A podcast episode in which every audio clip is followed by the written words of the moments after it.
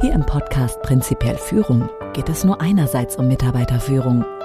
Andererseits geht es um Einblicke für ein besseres Miteinander in Beziehungen und Gesellschaft. Und ebenso um relevante Informationen und Zusammenhänge für Ihr ganz persönliches Leben. Herzlich willkommen zur Episode 31, der ersten von fünf Episoden zum Thema Angst. Angst ist ein stets aktuelles Thema. Zum einen, weil es die Menschheit von Beginn an begleitet und zum anderen, weil wir auch aktuell häufiger angstgesteuert sind, als manche es von uns zu glauben scheinen. Da seit Anfang 2020 durch die Corona-Pandemie die Angst bei vielen spürbar in den Fokus gerückt worden ist, werde ich meine Sichtweise zu dem furchtbarsten und wohl destruktivsten aber auch gleichzeitig schützendsten und motivierendsten aller Gefühle mit Ihnen teilen. Bitte beachten Sie, dass das wirkliche Leben natürlich x-mal komplexer ist, als ich es hier zu beschreiben vermag. Insofern kann man das Folgende durchaus als Schwarz-Weiß-Malerei bezeichnen. Ich hoffe allerdings, es ist prinzipiell genug, um Ihnen eine weitere Perspektive anzubieten, Ihnen womöglich sogar eine Grundlage für ein besseres Verständnis und einen konstruktiveren Umgang mit der Angst zu ermöglichen. Ebenso hoffe ich, dass es nicht zu prinzipiell ist. Beginnen wir mit dem Kernthema dieses Podcasts Führung. Denn auch in der Mitarbeiterführung geht es unter anderem um Angst. Eine Aufgabe von Führung ist es nämlich, die Angst in den Geführten zu mildern. Für Sicherheit nicht nur im körperlichen Sinne, sondern auch im psychologischen Sinne zu sorgen.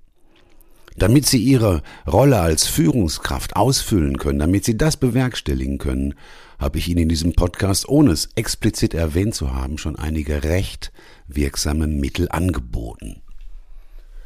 So zum Beispiel Strokes oder das gemeinsame Erarbeiten und Anstreben eines sinnvollen Ziels.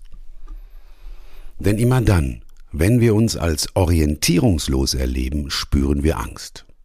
Demzufolge reduziert es die Angst, wenn wir Orientierung finden. Wer in dem Ziel einen Sinn gefunden hat, und so sollte es sein, wenn Führungskräfte am Werk sind, der verfügt damit über ein funktionierendes Mittel gegen Angst. Denn der, der ein Wozu hat, erträgt fast jedes Wie. Wer also einen Sinn sieht, erträgt auch die furchtbarsten, sprich angsterregendsten Umstände aber auch immer dann, wenn wir uns nicht als gesehen, nicht als erkannt erleben, entsteht ebenfalls eine Angst. Erhalten wir Strokes, wird sie gemildert. Immer dann, wenn Kritik unser Selbstbild in Frage stellt, können wir sogar existenzielle Angst haben. Wird die Kritik hingegen so geäußert, dass wir selbst als Mensch, als Person unangetastet bleiben, wird diese existenzielle Angst nicht unbedingt in uns geweckt. Darüber hinaus vermittelt ein respektvoller, vertrauensbildender Umgang Zugehörigkeit, die ebenfalls gegen Angst wirkt. Kompetente Führung mildert also die Angst. Das war schon die gesamte Menschheitsgeschichte über so. Deshalb sind wirklich gute Führungskräfte auch so gefragt. Da man allerdings erst dann andere wirklich führen kann, wenn man sich selbst führt, geht es in den Episoden über die Angst darum, weniger von seinem Umfeld abhängig zu sein, als denn mehr eigene Wege zu innerem Frieden und zu innerer Sicherheit zu finden. Es geht darum, selbst mit den eigenen Gefühlen, selbst mit seiner eigenen Angst besser umgehen zu können. Glücklicherweise äh, gibt es mehr und wirksamere Möglichkeiten, das furchtbare Gefühl der Angst handzuhaben, als zumeist geglaubt wird. Deshalb geht es hier um Selbstführung. Es geht darum, sich selbst zielgerichtet und bewusst zu beeinflussen. Natürlich, selbstverständlich, auch Selbstführung basiert auf den Führungsprinzipien. Ziel, Ist-Zustand und Verbindung. Zunächst betrachte ich die Gegebenheiten, also den Ist-Zustand. Über die Verbindung werde ich reden, wenn das mit dem Ist-Zustand in etwa so grundsätzlich geklärt ist. In Episode 35 will ich ein mögliches Ziel formulieren und mit Strategien abschließen. Mit Strategien, mit denen Sie hoffentlich etwas anfangen können. Aber keine Sorge, es gibt auch diesmal keine Patentrezepte. Sie können selbst was tun. Zum Ist-Zustand gehört, dass wir Menschen bei aller Gleichheit auch unterschiedlich sind. Und zu diesen Unterschiedlichkeit gehört, dass wir verschieden empfänglich sind für unangenehme oder auch für angenehme Eindrücke. Bei einem Ereignis, bei dem der eine noch guter Dinge ist und lacht, ist ein anderer bereits von seiner Angst gefangen genommen worden. Da Ursachen zum Ist-Zustand gehören, werde ich mit diesen beginnen um mit den Auswirkungen auf Mensch und Gesellschaft fortzufahren. Auslöser beschreiben und vom allgemeinen zum prinzipiellen Umgang mit der Angst aus meiner Sicht kommen. Das alles wird, anders als bisher, in diesem Podcast in fünf hoffentlich kürzeren Episoden geschehen. Das, was ich hier erzähle, sehe ich übrigens erst seit wenigen Jahren so. Zuvor hielt ich diese Sichtweise zwar für möglich, aber nicht wirklich für zutreffend, nicht für wirklich relevant. Aufgrund dieser Erfahrung mit meiner eigenen jahrzehntelangen Skepsis habe ich vollstes Verständnis für Sie, falls Sie die angebotene Perspektive ablehnen, skeptisch sind oder es zumindest zunächst nicht fassen können. Insofern machen Sie es bitte so wie immer. Überprüfen Sie alles, seien Sie skeptisch, aber seien Sie offen, denken Sie nach, denn die Erfahrung zeigt, alles ist möglich, nicht nur das, was vorstellbar ist, auch das, was wir uns überhaupt gar nicht vorstellen können und sogar das, was wir ausschließen, ist möglich. Die Angst an sich kommt aus dem Unbewussten, da alle Lebewesen, um zu überleben, darauf angewiesen sind, dass ihr Nervensystem sie vor Gefahren warnt und Maßnahmen zum Schutz ergriffen werden. Unsere Angst verorte ich somit beim Urmenschen im Rucksack, denn seine Hauptaufgabe ist bekanntlicherweise der Schutz, das Überleben sicherzustellen. Seine Strategien sind Angriff, Flucht und Starre. Ab hier werde ich diese drei Möglichkeiten des Urmenschen bei Feinderkennung auch die alten drei nennen. Von diesen alten dreien also wirkt der Angriff, die Aggression in unserer heutigen komplexen menschlichen Gesellschaft am destruktivsten. Allerdings finden wir auch hier, so zerstörerisch die Aggression auch sein kann, eine Paradoxie. Denn die Aggression, der Krieg, der Konflikt ist der Vater aller Dinge. Krieg oder Konflikt im Allgemeinen sind die stärksten Treiber der Entwicklung. Denn in Kriegen wurden überdurchschnittlich viele Erfindungen gemacht und die vom Konflikt, vom Wettbewerb geprägte freie Marktwirtschaft führte ebenfalls zu bahnbrechenden Fortschritten, wirtschaftlich, technologisch und sozial. Beides, Krieg und freie Marktwirtschaft, sind Formen des Konflikts. Andererseits führen sie seit Anbeginn zu größter Destruktivität, zur Zerstörung von Lebensgrundlagen. Somit machen sowohl Krieg als auch Konflikt berechtigt Angst. Deshalb habe ich zu Beginn darauf hingewiesen, dass Angst wohl das destruktivste aller Gefühle ist, aber auch das schützendste und auch das motivierendste. Denn sicher basiert die Evolution das Überleben der Fittes nicht auf angenehmen Gefühlen, sondern auf Druck, auf einem Zwang zum Überleben. Druck und Zwang allerdings erzeugen Angst.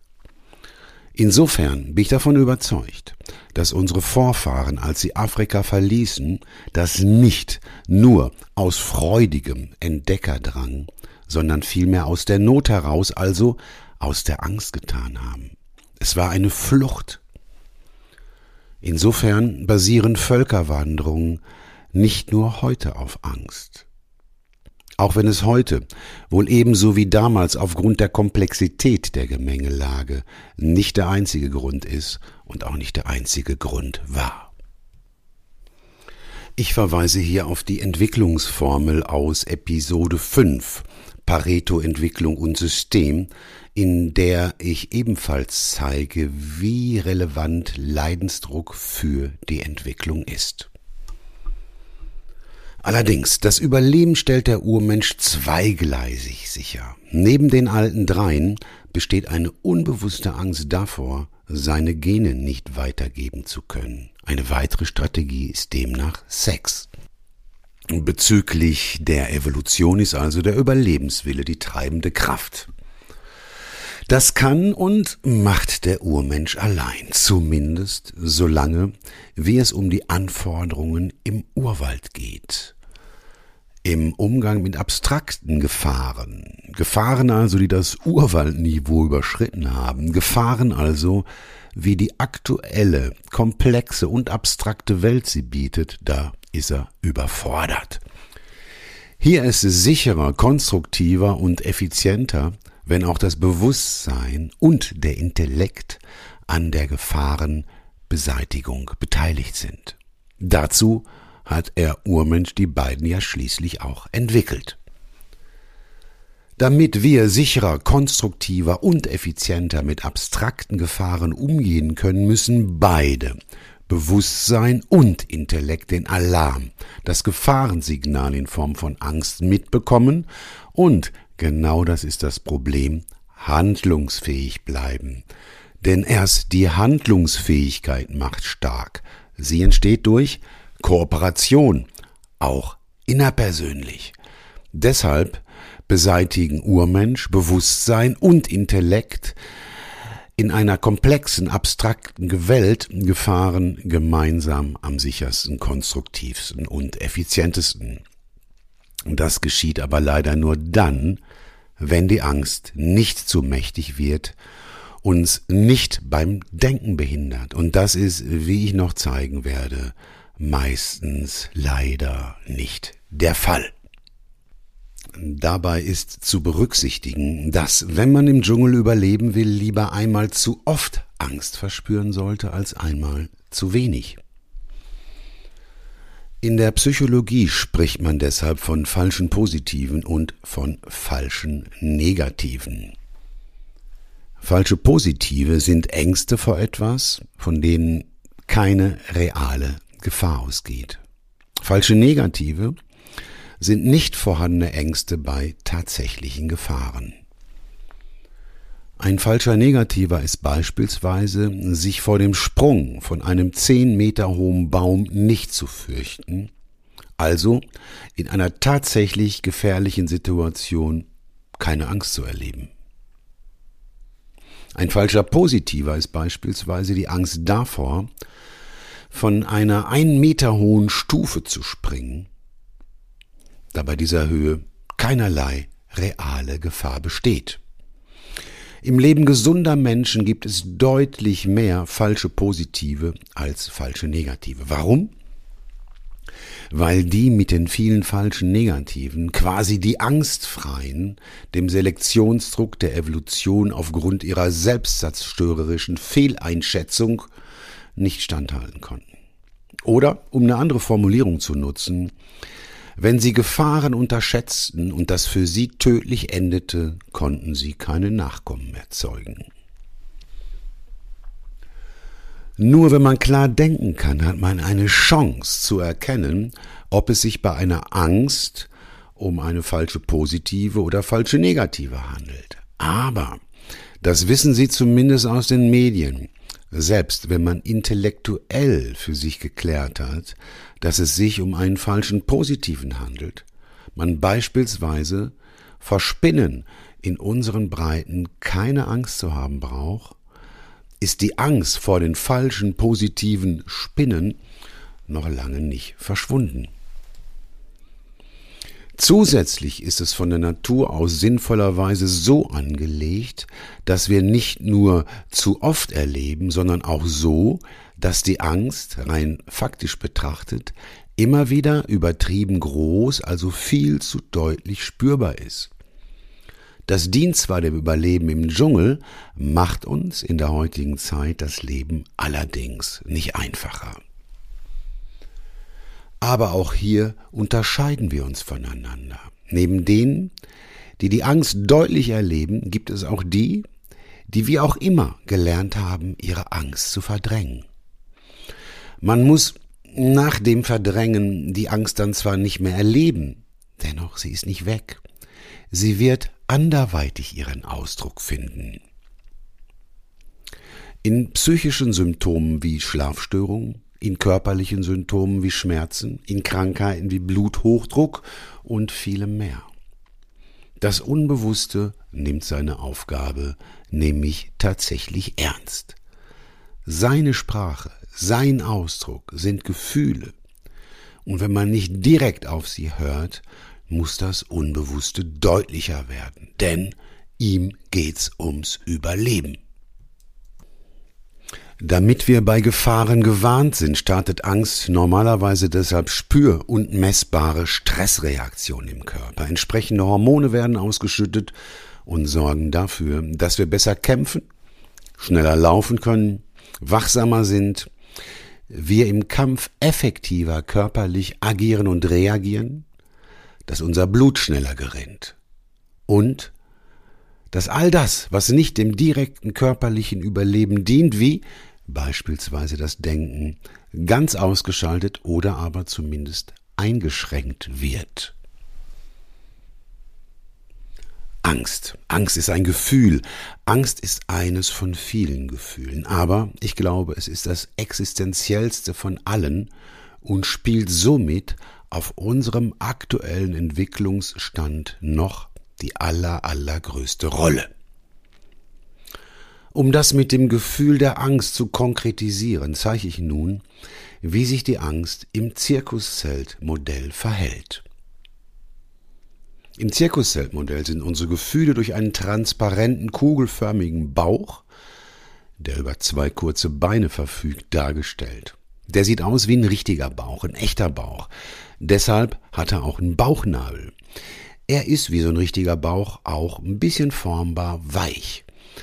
Der Bauch in der Manege ist allerdings halb transparent, so als wäre seine Oberfläche die Haut aus weichem Milchglas.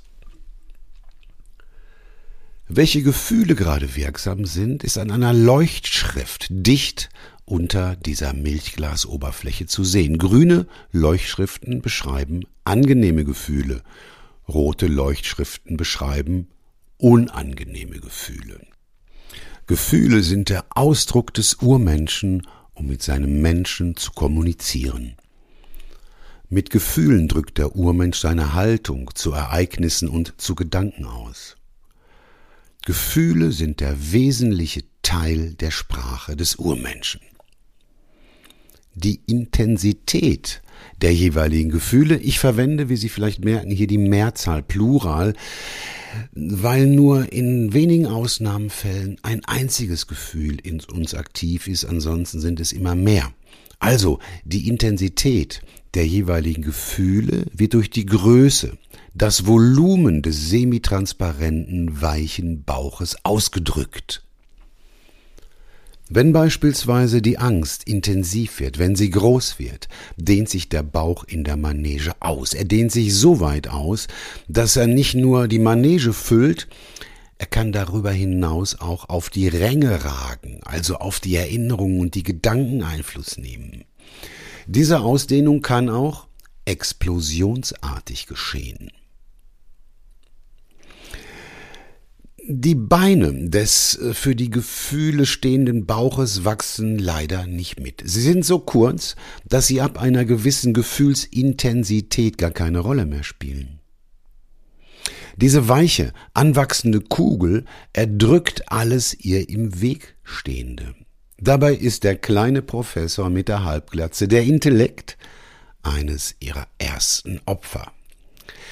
Auch die Requisiten wie die Vertrauenspflanze und die Schlussfolgerungsleiter haben bei starken Gefühlen ihre Bedeutung verloren, weil sie von der Masse des Bauches einfach zermalmt werden. Wir haben dann kein Vertrauen mehr. Wir können nicht mehr zwischen Wahrnehmung, Beurteilung und Schlussfolgerung unterscheiden.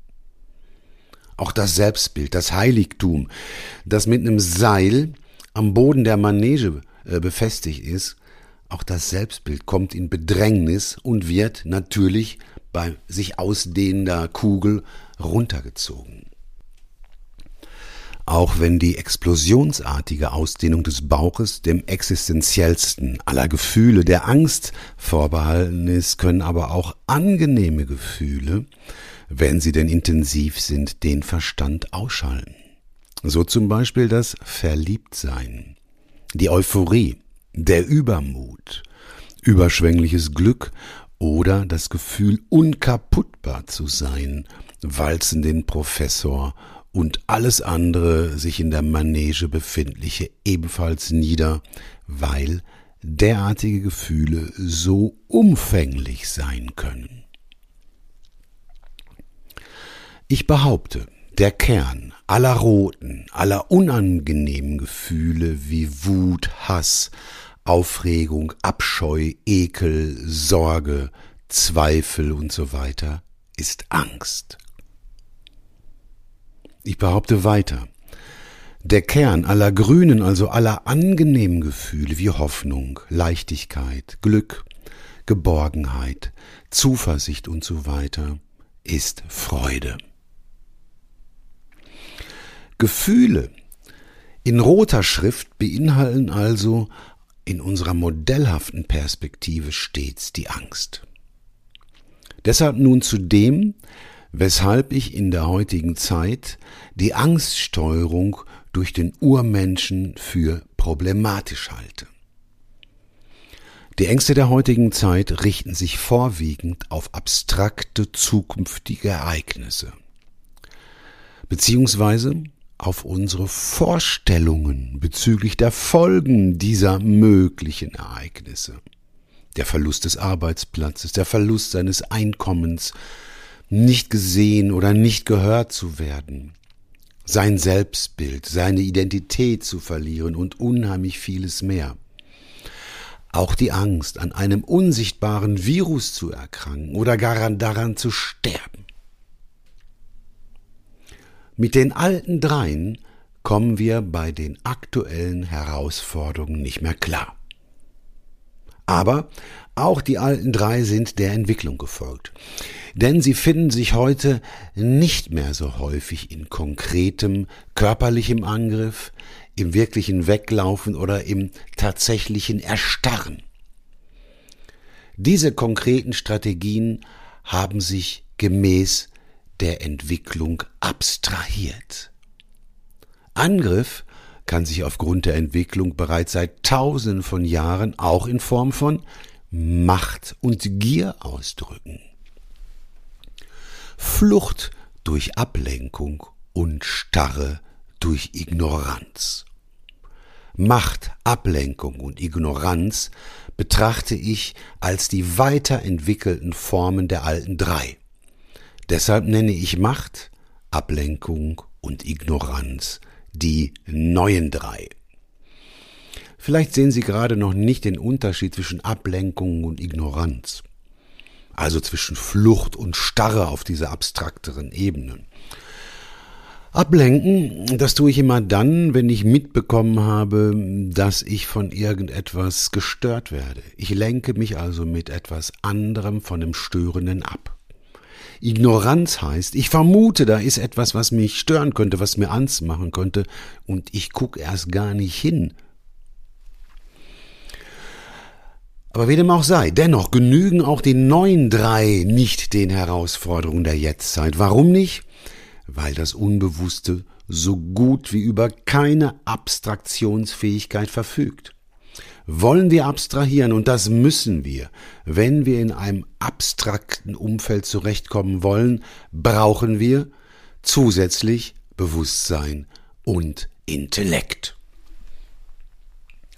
Weil die aber hier bei uns noch nicht wirklich genutzt werden, reagiert der Urmensch aktuell meiner Meinung nach zumindest über. Natürlich, er kann nicht anders als über zu reagieren. Allerdings kommt dadurch das System Mensch und auch Gesellschaft an seine Grenzen, da weder die alten drei noch die neuen drei ihren Sinn, den konkreten Schutz erfüllen können, weil unsere Welt mittlerweile dafür zu komplex und zu abstrakt ist.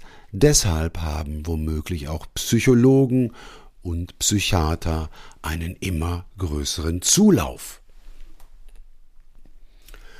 Umso zerstörerische Konsequenzen wie den Klimawandel und die Überbevölkerung bereits im Vorfeld erkennen zu können, brauchen wir unseren bewussten Intellekt und der scheint, ich wiederhole mich, wie man allein eine Zerstörung unserer Lebensgrundlagen erkennen kann, aktuell noch gar nicht über genügend Einfluss im Zirkuszelt zu verfügen.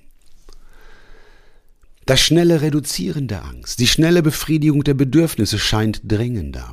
Hauptsache aktuell gute Gefühle, aktuell weniger Tote, die Folgen für kommende Generationen, das Leiden der Alleinsterbenden, die Reduzierung der Selbstwirksamkeit, das Zerplatzen von Lebensträumen, von Lebensmodellen spielen auch in der Corona-Krise keine Rolle.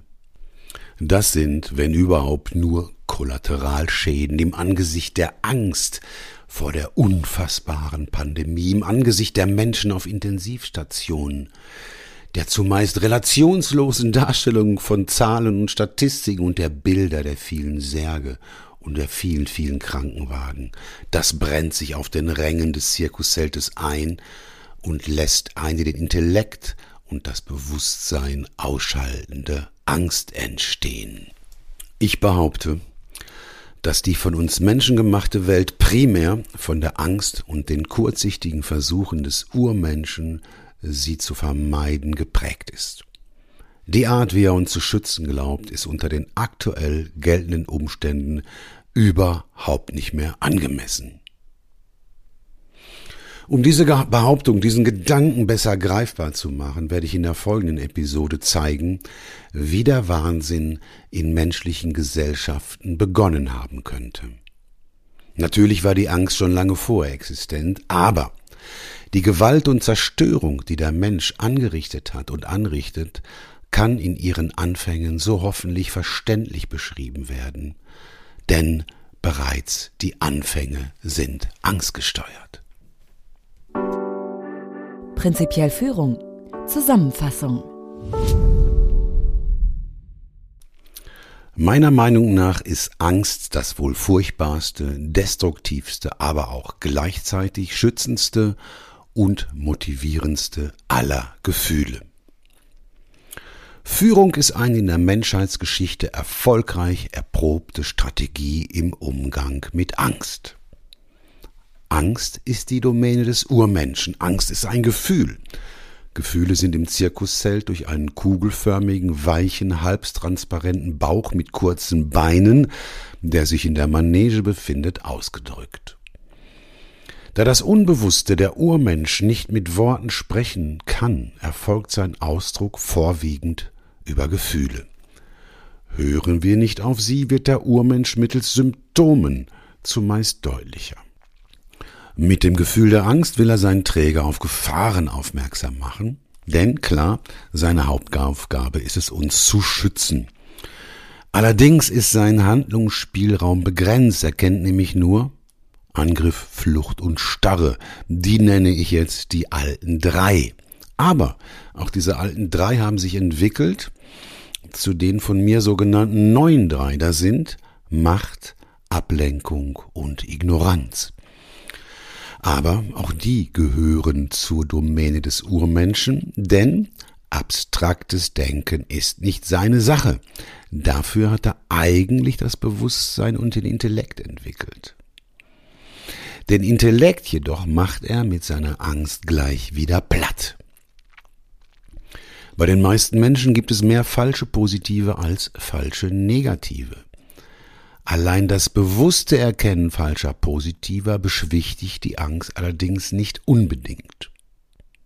Ich behaupte, dass die Angst, wenn der Urmensch über unser Denken und Handeln bestimmt, in der heutigen komplexen und abstrakten Welt uns nicht nur nicht sinnvoll schützt, sondern darüber hinaus viel, viel Schaden anrichtet. Vielen Dank fürs Zuhören und bis zum nächsten Mal. Machen Sie es gut, Ihr Klaus Goldbeck.